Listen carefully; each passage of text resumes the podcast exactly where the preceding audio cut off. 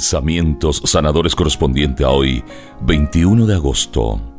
Pide al Señor irradiar su luz a todo el mundo. Tú fuiste creado por la luz bendita de Dios.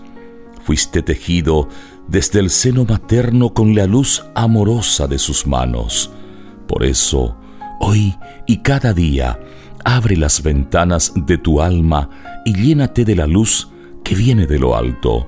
Ella expulsará de ti cualquier rastro de sombra que hubiese podido arrastrarse hasta tu corazón.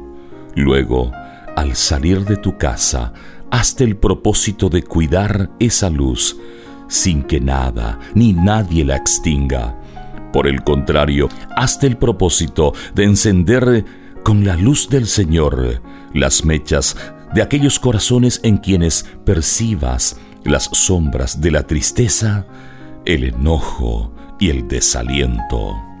Mateo capítulo 5 versículo 14 al 16. Ustedes son la luz del mundo.